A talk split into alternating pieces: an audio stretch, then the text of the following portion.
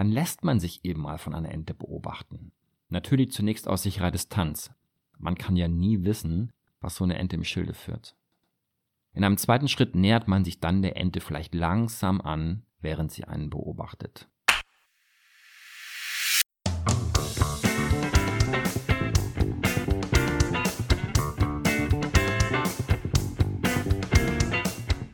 Herzlich willkommen zu Tell, Talk and Teach, der Podcast rund um alles Psychologische. Schön, dass auch du wieder mit dabei bist.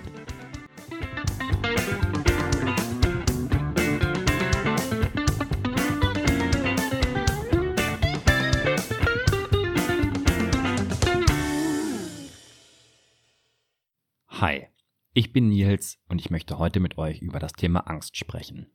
Angst kennen wir alle aus alltäglichen Situationen. Zum Beispiel die Angst davor, jemandem etwas zu sagen. Üblicherweise haben wir dann Angst, wenn es die Wahrheit ist, um die es geht. Aber auch die Angst davor, eine Präsentation vor unserem Chef zu halten oder die Angst davor, einen Fehler zu begehen. Angst entsteht zunächst immer in unserem Kopf. Es ist sozusagen die gedankliche Vorwegnahme der Zukunft. Also was alles in einer bestimmten Situation passieren kann oder vermutlich passieren wird. Und das Ende unseres Kopfkinos ist in dem Zukunftsfilm immer ein schlechtes Ende. Es wird uns wehgetan, wir werden verletzt, physisch oder emotional, oder im schlimmsten Fall glauben wir, dass wir sterben müssen oder sterben werden. Angst zählt laut dem Modell von Paul Ekman neben Ekel, Freude, Trauer, Überraschung und Ärger zu den sechs Basisemotionen. Angst ist also ein emotionaler Zustand, der sich bemerkbar macht, zum Beispiel durch eine gefühlte Anspannung, Besorgtheit, wir sind vielleicht nervös oder haben eine innere Unruhe. Aber auch körperliche Symptome sind bei verspürter Angst normal. So erhöht sich zum Beispiel unsere Aufmerksamkeit, unsere Pupillen weiten sich, Seh- und Hörnerven werden empfindlicher, die Muskelanspannung und Reaktionsgeschwindigkeit erhöhen sich, Herzfrequenz und Blutdruck steigen, unsere Atmung wird flacher und schneller, Energiebereitstellung erfolgt in den Muskeln und wir fangen vielleicht auch an zu schwitzen. Denn mit dem Schweiß werden auch Moleküle abgesondert, die andere Menschen Angst riechen lassen und bei diesen dann unterbewusst auch eine Alarmbereitschaft auslösen. Ein Angstgefühl kann auch sehr intensiv und übersteigert erlebt werden, sodass wir uns fast schon gelähmt fühlen, und wenn das immer in bestimmten Situationen oder gegenüber bestimmten Objekten oder Tieren auftritt, hat die Angst eine klinisch-psychologisch relevante Bedeutung und nimmt krankhafte Ausmaße an. Das wird in der klinischen Psychologie auch mit dem Fremdwort Phobie bezeichnet. Manche Ängste oder Phobien sind uns geläufig und kennen wir, weil wir vielleicht selber darunter leiden oder wir jemanden kennen, der von einer Phobie betroffen ist.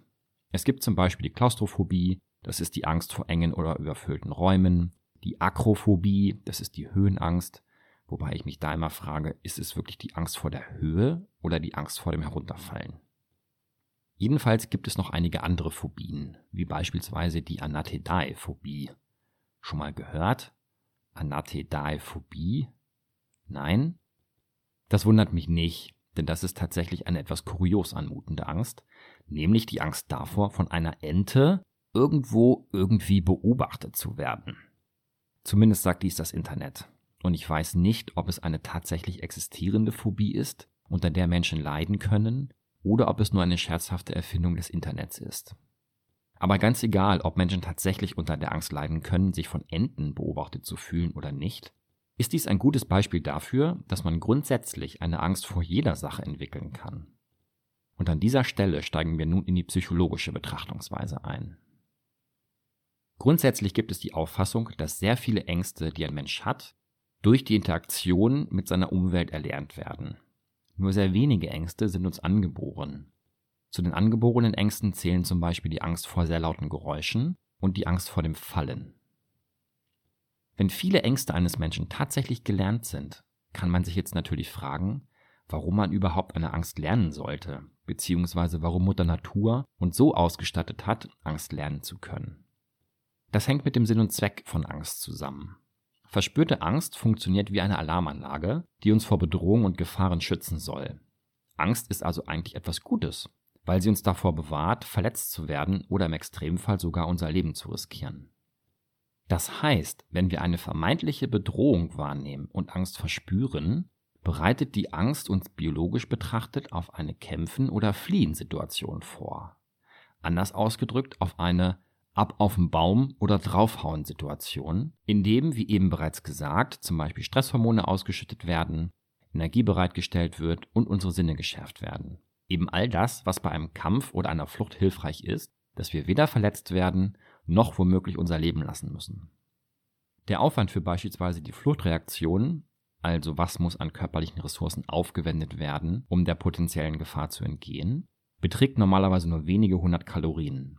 Im Vergleich zu den potenziellen Kosten, nämlich ich werde verletzt oder muss es gar mit meinem Leben bezahlen, wenn eine echte Gefahr übersehen wird, ist der Aufwand also sehr, sehr gering. Und weil der potenzielle Aufwand im Vergleich zu den Kosten sehr gering ist, ist unsere Alarmanlage, die Angst auslöst, sehr sensibel eingestellt.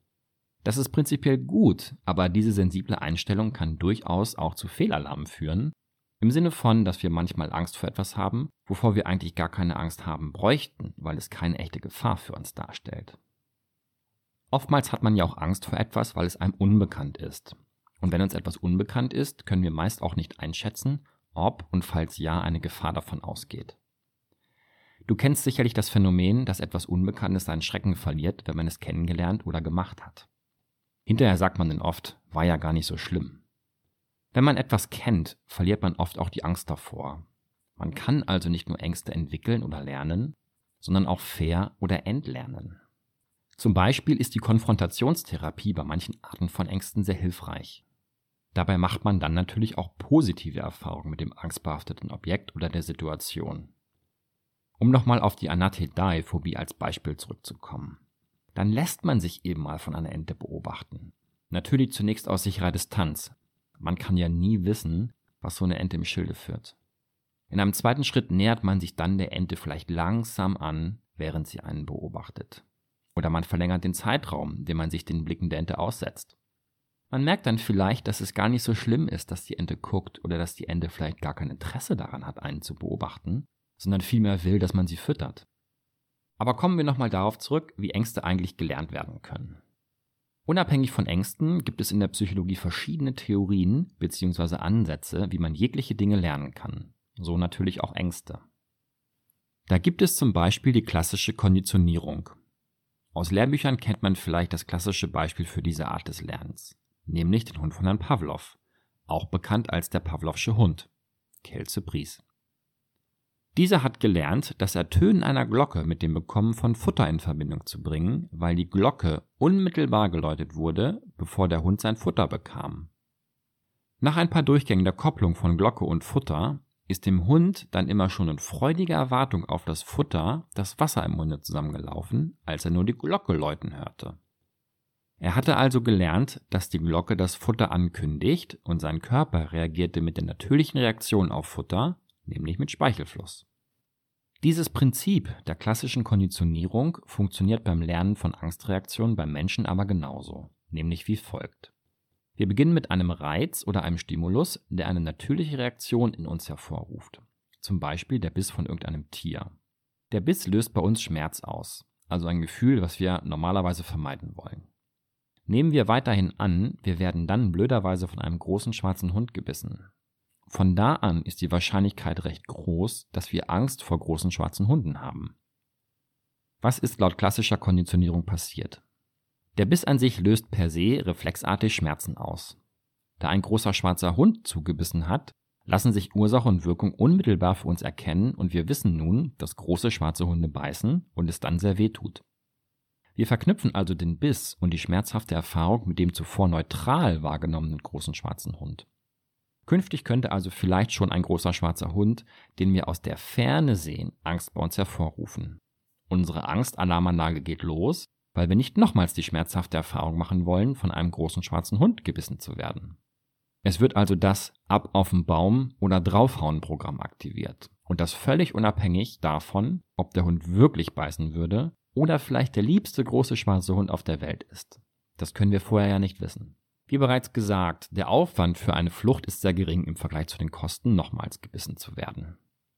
Haben wir von da an übrigens auch Angst vor mittelgroßen Weißen, kleinen gestromten oder gar vor allen Hunden, spricht man von einer sogenannten Angstgeneralisierung, weil eine Angstreaktion nicht nur ausgelöst wird, wenn wir einen großen schwarzen Hund sehen, sondern immer dann, wenn wir irgendeinen Hund sehen, der uns beißen könnte. Die Angst kann sich also auch auf andere Hunde übertragen. Du siehst, wir können also durch die Kopplung von negativen Erfahrungen mit zunächst neutralen Objekten oder Reizen lernen, Angst vor ihnen zu haben. Dies passiert, weil sie zusammen in Kombination auftreten und somit subjektiv die Ursache-Wirkung-Beziehung für uns klar wird bzw. wir diese gelernt haben. Wie häufig Ängste durch klassische Konditionierung erworben werden, ist tatsächlich sehr unterschiedlich. Laut wissenschaftlichen Studien liegt die Häufigkeit zum Beispiel bei der Angst vor Hunden bei ca. 50 Prozent bei der Angst vor Schlangen bei 3%. Das heißt, es haben tatsächlich nur 3% aller Personen in der untersuchten Stichprobe schmerzvolle Erfahrungen mit Schlangen gemacht, während bei 70% der Stichprobe die Angst vor dem Ertrinken durch Konditionierungsereignisse entstanden ist. Ein direkter Kontakt oder eine unmittelbare gemachte Erfahrung mit einem danach angstbehafteten Objekt ist aber nicht immer notwendig, um eine Angst davor zu bekommen. Es reicht zum Teil auch bereits aus, wenn Informationen über eine Bedrohung weitergegeben werden. Zum Beispiel, wenn Eltern ihre Kinder eindringlich vor fremden, düster aussehenden Personen oder vor gefährlichen Tieren warnen. Dies nennt man auch informationelles Lernen. Diese Form des Lernens ist laut manchen Studien nicht ungewöhnlich, aber natürlich auch immer davon abhängig, um welche Angst es sich handelt. So wurde zum Beispiel in einer Studie berichtet, dass 76 Prozent der in der Studie untersuchten Kinder, die Angst vor dem Ertrinken haben, und 96 Prozent der Kinder, die Angst vor Feuer haben, den Beginn ihrer Angst auf informationelles Lernen zurückführen. Gleichzeitig gibt es aber auch Forschungsergebnisse, die darauf hinweisen, dass informationelles Lernen eine eher untergeordnete Rolle spielt. Die Angst vor Spritzen beispielsweise wurde in einer Studie nur von 3% aller Personen mit informationellem Lernen in Verbindung gebracht und in einer weiteren Studie wurde kein Unterschied gefunden zwischen Leuten, die große Angst vor Hunden hatten und Leuten, die gar keine Angst vor Hunden hatten, bezogen auf elterliche Warnung vor Hunden. Wir haben also auch bezüglich informationellem Lernen ein eher gemischtes Bild, was die wissenschaftliche Befundlage angeht, und diese Lerntheorie kann die Entstehung von Ängsten nicht wirklich hinreichend gut erklären. Der letzte Lernmechanismus, den ich ansprechen möchte, ist das Beobachtungslernen. Hierbei wird eine Verhaltensweise gelernt, indem sie bei anderen Menschen beobachtet und dann nachgeahmt wird. Wenn man zum Beispiel mit Geschwistern aufwächst, dann gibt es eine relativ hohe Wahrscheinlichkeit, dass das jüngere Geschwisterkind sich Verhaltensweisen vom älteren Bruder oder der älteren Schwester abguckt und dann einfach nachmacht. Dass dies nicht immer super tolle und von den Eltern erwünschte Verhaltensweisen sind, ist, denke ich, jedem klar. Das Prinzip des Beobachtungslernens funktioniert universell, egal um welches Verhalten es sich dabei dreht. Leider. Wie schön wäre es, wenn es nur für positive und erwünschte Verhaltensweisen funktionieren würde. Beobachtungslernen findet nicht nur bei Kindern statt. Auch Erwachsene lernen noch auf diese Art und Weise. Und nicht nur das, auch aus dem Tierreich kennt man diese Form des Lernens, auch bezogen auf Angst. So hat man zum Beispiel bei Rhesusaffen feststellen können, dass sie Angst vor Schlangen entwickeln, allein dadurch, wenn man ihnen ein Video gezeigt hat, in dem ihre Artgenossen in der freien Wildbahn ängstlich auf eine Schlange reagieren. Die durch reine Beobachtung der Artgenossen entwickelte Angst vor Schlangen war auch noch drei Monate später vorhanden, hat sich also nicht von selbst wieder aufgelöst. Ähnlich können auch Ängste bei uns Menschen durch Beobachtungslernen entstehen. Die Angst vor Schlangen wird zum Beispiel eher durch informationelles oder Beobachtungslernen erworben, als durch klassische Konditionierung. Was jedoch auch alleine daran liegen könnte, dass man einfach viel häufiger jemanden beobachtet, der Angst vor Schlangen zeigt, oder man einfach gesagt bekommt, dass Schlangen gefährlich sind, als selbst mal eine schmerzhafte Erfahrung mit einer Schlange zu machen. Allerdings gibt es auch Forschungsergebnisse, dass das bloße Beobachten einer Angstreaktion bei anderen nicht zwingend ursächlich für die Entwicklung einer eigenen Angst ist. Die Güte des Beobachtungslernens als Erklärung für die Entstehung von Ängsten ist also ebenfalls eingeschränkt. Ein Beispiel. Erinnerst du dich noch an die Studie mit Rhesusaffen, denen man Videos von anderen Affen gezeigt hat, die ängstlich auf eine Schlange reagiert haben? In dieser Studie gab es noch weitere Versuchsbedingungen. Man hat den Affen zum Beispiel weitere Videos gezeigt, die man so zusammengeschnitten hatte, dass man glauben konnte, die Affen in dem Video reagierten ängstlich auf Blumen und Spielzeughasen. Was meinst du, haben die Affen, die diese Videos von ihren Artgenossen gesehen haben, eine Angst gegenüber Blumen und Spielzeughasen entwickelt, wie zuvor gegenüber Schlangen? Nein, haben sie nicht. Das heißt, es muss noch irgendetwas anderes geben oder vorausgesetzt werden, dass Ängste durch reines Beobachtungslernen entstehen können. Wie so oft könnte die Lösung einen evolutionspsychologischen Hintergrund haben. Die Tatsache, dass man bestimmte Ängste schneller oder stärker ausprägt als andere, könnte also in unserer Entwicklungsgeschichte liegen. Ängste und ängstliche Verhaltensweisen wären dann also zum Teil evolutionäre Anpassungen auf die damalige Umwelt, die notwendig waren, um das Überleben zu sichern und somit seine Gene weitergeben zu können. Eine Sippe von Steinzeitmenschen, die keine Angst vor giftigen Schlangen hatte und immer fröhlich mit ihnen gespielt hat, hat vermutlich wenig Überlebenschancen gehabt und konnte ihre Gene nicht weitergeben, weil sie schnell ausgestorben ist. Die Steinzeitmenschen, die Angst vor Schlangen hatten und sie somit gemieden haben, hatten hingegen bessere Überlebenschancen, zumindest was als Todesursache Tod durch Schlangenbiss anbelangte. Und es war wahrscheinlicher, dass deren Gene weitergegeben wurden. Darüber hinaus gibt es die These, dass manche Ängste biologisch vorbereitet seien. Dies sei hauptsächlich für Ängste der Fall, die evolutionsbiologisch ein Problem gelöst haben, also zum Beispiel Tod durch Schlangenbiss oder Tod durch einen fremden, aggressiv ärgerlich aussehenden Steinzeitmenschen. Damit sich dann aber tatsächlich eine Angst entwickelt, muss zuvor eine Lerngelegenheit entstehen, zum Beispiel durch informationelles Lernen oder Beobachtungslernen. Ängste, die biologisch vorbereitet sind, werden dann vergleichsweise schnell ausgebildet. Neuzeitliche Gefahrenquellen wie zum Beispiel Schusswaffen oder blanke Stromkabel sind nicht biologisch in uns vorbereitet. Der Ansatz der biologischen Vorbereitung liefert eine mögliche Erklärung, warum die Rhesusaffen, die ich vorhin erwähnte, sehr schnell eine Angst vor Schlangen durch Beobachtungslernen entwickelt haben. Denn ihre Vorfahren hatten wahrscheinlich auf die harte Tour gelernt, Angst vor Schlangen zu bekommen. Diejenigen Affen, die fortan Schlangen schnell entdeckten, sie mieden oder vor ihnen fliehen konnten, haben überlebt. Diese Affen konnten somit ihre Gene weitergeben. Und mit der Zeit bildete sich eine Vorbereitung für die Angst vor Schlangen in den Genen heraus, die aber per se noch nicht zwingend aktiviert sein muss. Andersherum waren schon in der Steinzeit Blumen nicht lebensgefährlich. Ebenso wenig wie Hasen. Daher hatte eine Angst vor Blumen oder Hasen keinerlei Vorteile, was die Überlebenschancen angeht, weshalb sich hier keine genetische Vorbereitung für diese Angst ausgeprägt hat. Allerdings sollte man sich sehr, sehr doll hüten, grundsätzlich für alles die Verantwortung in unseren Genen zu suchen. Denn zum einen spielt auch immer die Umwelt eine Rolle und wir Menschen können trotz einer vielleicht bestimmten Vorbereitung für manche Ängste oder sogar bereits ausgebildete Ängste diese auch überwinden und sie ablegen. Und schließlich gibt es ja auch Menschen, die überhaupt keine Angst vor Schlangen oder vor Spinnen haben. Aber wenn die Evolution grundsätzlich doch so einen guten Job gemacht hat und mit Hilfe von dem Verspüren von Angst unser Überleben sichern möchte, warum verspüren wir dann nicht gegenüber allen lebensgefährlichen Dingen Angst? Zum Beispiel Angst vor giftigen Pilzen. Es stellt sich also die Frage, was noch dazu beitragen könnte, dass Ängste entwickelt werden. Hier geht es wieder um das eigentlich Psychologische, nämlich um unsere Wahrnehmung von Dingen. Könnte es sein, dass Schlangen oder Spinnen einfach gefährlicher aussehen als Pilze? Manche Psychologen sagen, dass eine Angst, wir bleiben mal bei der Angst vor gefährlichen Tieren, nicht durch das gesamte Tier an sich ausgelöst wird, sondern durch bestimmte Eigenschaften des Tieres, die sehr gut wahrnehmbar sind. Also zum Beispiel seine Geschwindigkeit, oftmals in Verbindung mit der Unberechenbarkeit seiner Bewegung oder sein ungewöhnliches Aussehen. Eine Spinne zum Beispiel kann sehr schnell krabbeln und sieht mit ihren acht Beinen und vielen Augen auch ziemlich ungewöhnlich aus. Und ich wette, du kennst jemanden, der Angst vor Spinnen hat. Wenn wir also ein Tier zum allerersten Mal sehen und es besitzt diese oder weitere sehr angstrelevante Eigenschaften, die uns die Situation oder seine Verhaltensweise nicht gut einschätzen lassen können, werden wir sicherlich eine mehr oder minder stark ausgeprägte Angstreaktion verspüren. Ein weiterer Aspekt, der hiermit zusammenhängt, ist auch das Ekelgefühl, welches durch die Wahrnehmung des Tieres in uns erzeugt wird. Wie viel Ekel von einem Menschen verspürt wird, ist allerdings eine Persönlichkeitseigenschaft, die individuell sehr unterschiedlich ausgeprägt ist. Manche Menschen ekeln sich sehr schnell und vor vielen Dingen. Andere wiederum ekeln sich vor gar nichts. Verspürter Ekel scheint eine Rolle zu spielen in der Ausbildung von Ängsten und Phobien. Zum Beispiel bei der Angst vor Blut oder Spritzen, der Angst vor Spinnen, Mäusen oder Schlangen. Ich möchte noch kurz eine andere Angst ansprechen, die etwas anders ist als die Angst vor giftigen Tieren oder die Angst vor engen Räumen oder Höhen.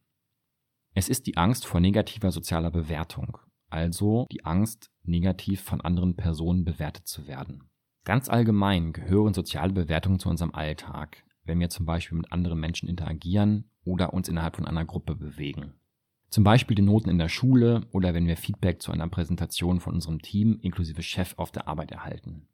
Der Mensch bewertet eigentlich sehr oft, bewusst oder auch unbewusst, und wird also auch oft bewusst oder unbewusst von anderen Menschen bewertet. Solche Bewertungen der eigenen Person wahrzunehmen und gegebenenfalls Verhaltensweisen in der Interaktion mit anderen anzupassen, könnte im Zuge der Evolution Vorteile gebracht haben. Manche Menschen haben jedoch eine sehr übersteigerte Angst vor einer negativen Bewertung, sodass sie extremen Stress verspüren, wenn sie in Situationen kommen, in denen sie bewertet werden oder auch nur die Möglichkeit besteht, dass eine solche Bewertung erfolgen könnte. In der Folge versuchen sie dann solche Situationen zu vermeiden. Es wird vermutet, dass die Angst vor negativer Bewertung bei vielerlei sozialen Ängsten involviert ist und die Grundlage für diese bildet. Es gibt den Ansatz, dass auch hinter dieser Angst ein eigentlich cleverer Gedanke von Mutter Natur steckt, der früher die Überlebenschancen gesteigert hat. Die Angst vor negativer Bewertung sollte dafür sorgen, dass man keine oder weniger Verhaltensweisen zeigt, die nicht sozial akzeptiert sind. Denn mit solchen Verhaltensweisen war das Potenzial verbunden, dass man sozial absteigt, sich also der soziale Status verringert oder man ganz und gar aus der Gruppe verstoßen wird. In Zeiten von Mammut und Säbelzahntiger, als der Mensch noch viel mehr auf die Zugehörigkeit zu einer Gruppe angewiesen war als heute, hätte ein Verstoß aus der Gruppe die Überlebenschancen massiv verringert. Es gibt übrigens auch die Angst vor positiver Bewertung. Auch hierfür wird eine evolutionäre Erklärung angeboten, die spiegelbildlich zu der Erklärung für Angst vor negativer Bewertung zu sehen ist. Positive Bewertung kann zu einem sozialen Aufstieg führen, aber das ist vielleicht nicht immer gern von anderen Personen in der Gruppe oder in der Organisation gesehen. Somit fürchtet man sich vor den Konsequenzen von positiver Bewertung, nämlich wenn diese mit einem sozialen Aufstieg verbunden sind. Zum Beispiel, wenn man eine gute Leistungsbeurteilung auf der Arbeit erhält, ob man deswegen auf einen höheren Posten kommt. Dadurch könnten aber wiederum Konflikte mit in der Hierarchie höher stehenden Personen entstehen, die als sehr unangenehm empfunden werden. Zusammengefasst lässt sich also sagen, dass sowohl die Angst vor positiver wie auch die Angst vor negativer Bewertung evolutionär bedingt sein könnten, weil sie einfach dem Erhalt der aktuellen Position in der Hierarchie der Gruppe dienlich sind. Du merkst schon, Angst ist ein hochkomplexes Thema und es spielen viele Dinge in die Entstehung von Ängsten hinein.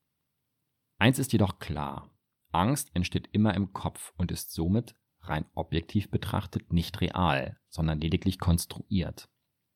Im Vergleich zu Angst ist Gefahr hingegen sehr real und sollte immer gut eingeschätzt werden. Und die Angst ist sozusagen das Signal unserer Alarmanlage für Gefahr. Aber es gibt, wie bereits zu Anfang erwähnt, auch manchmal Fehlalarme. Das heißt, wir haben Angst, obwohl gar keine Gefahr existiert. Wir sollten uns also immer fragen, wovor habe ich eigentlich Angst und besteht eine reale Gefahr? Falls ja, was ist das Schlimmste, was mir passieren kann? Man sollte also immer auch den Kontext berücksichtigen und hinterfragen, ob die Angst berechtigt ist und sich ihr nicht blind hingeben oder von ihr sogar lähmen lassen. Angst entsteht im Kopf und kann auch nur dort besiegt werden. Es ist aber auch überhaupt nicht schlimm, wenn man mal Angst hat. Denn nur wo Angst ist, kann auch Mut sein. Mut setzt immer da ein, wo man sich seiner Angst stellt und sich einem gewissen Risiko aussetzt. Das sollte man natürlich nur machen, wenn objektiv gesehen keine Gefahr für Leib und Leben besteht beziehungsweise die negativen Konsequenzen zu handeln sind. Aber wenn man es macht, also raus aus seiner Komfortzone geht, wird man meistens belohnt und man lernt immer etwas dabei über sich. So, und zum Abschluss habe ich nun noch einen interessanten wissenschaftlichen Befund für dich zum Thema Angst. Man hat herausgefunden, dass das Halten der Hand seines Partners oder seiner Partnerin oder von einem guten Freund oder einer Freundin, zum Beispiel beim Arzt, wenn man eine Spritze bekommt oder ein Eingriff vorgenommen wird, sowohl die subjektiv empfundene Angst wie auch physiologische Anzeichen von Angst, erhöhter Herzschlag, erhöhter Blutdruck, reduziert. Welch ein simples und schönes Mittel gegen Angst. Und damit möchte ich mich für heute von dir verabschieden. Ich freue mich auf das nächste Mal und hoffe, dass auch du dann wieder mit dabei bist. Dein Dr. Nils.